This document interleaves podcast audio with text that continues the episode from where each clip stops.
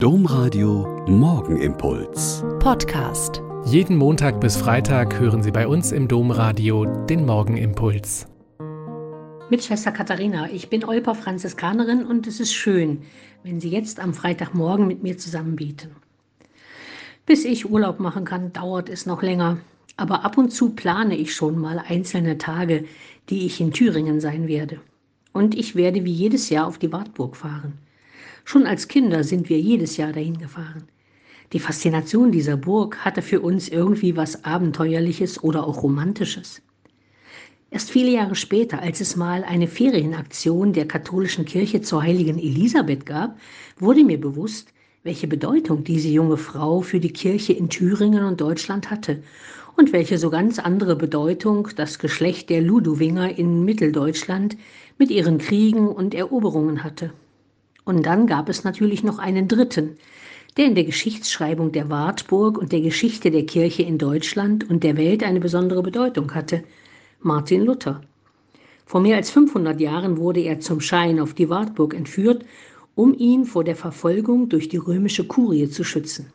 Dort lebte er inkognito als Junker Jörg und übersetzte dann in sagenhaften zehn Monaten das Neue Testament ins Deutsche. 1522 wurde es in Wittenberg veröffentlicht. Durch die Übersetzung ins damalige Deutsch hat Martin Luther die Entwicklung einer einheitlichen deutschen Sprache stark gefördert und auch erst möglich gemacht. Also waren eigentlich drei Personen hier auf der Burg diejenigen, die diese Burg zu einem Weltkulturerbe werden ließen. Ludwig der Springer, der durch einen gewieften Trick den Wartberg besetzt und den Bau der Burg begonnen hat. Elisabeth von Thüringen, die als Vierjährige dorthin gebracht worden ist, weil eine politische Heirat die Macht der beiden Fürstenhäuser stärken sollte. Elisabeth war dann aber so anders, weil sie die Krone vor den Gekreuzigten niedergelegt, schon als Landgräfin sich um arme, Kranke und Rechtlose gekümmert hat und als Witwer ein Hospital in Marburg betrieben hat, in dem sie selbst gearbeitet hat. Sie gilt bis heute als ein Urbild christlicher Caritas und Nächstenliebe und Martin Luther, der durch seine Thesen und seinen Einsatz die Reform der Kirche angestoßen hat, die dann leider bis heute in Spaltung verharrt.